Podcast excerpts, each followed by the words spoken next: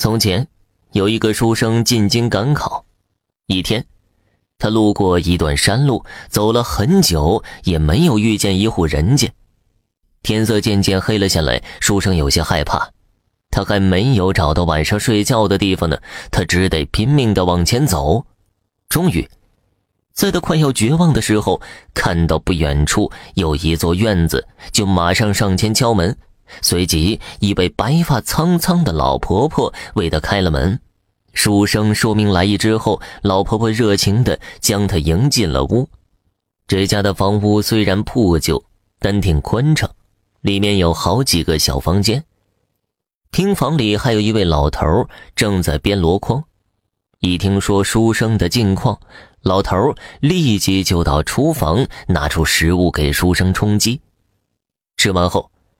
老人家领书生到一间收拾好的房间，先生，晚上就睡在这东厢房吧，要方便出门往南走，拐角就是。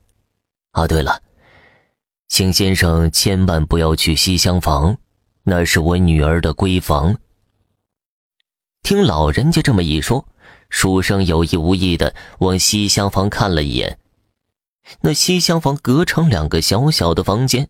书生便问道：“想必老人家有两位千金吧？”“唉，曾经有，可是现如今呢？”老人家哀伤的说道。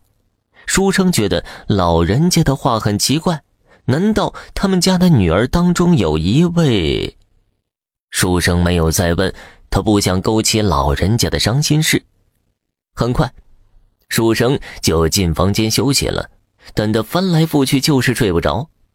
这个书生是个花痴，喜欢沾花惹草，他很想看看老人家的女儿。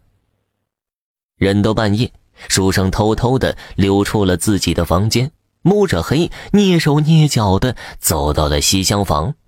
他发现第一间的房门竟然没有上栓。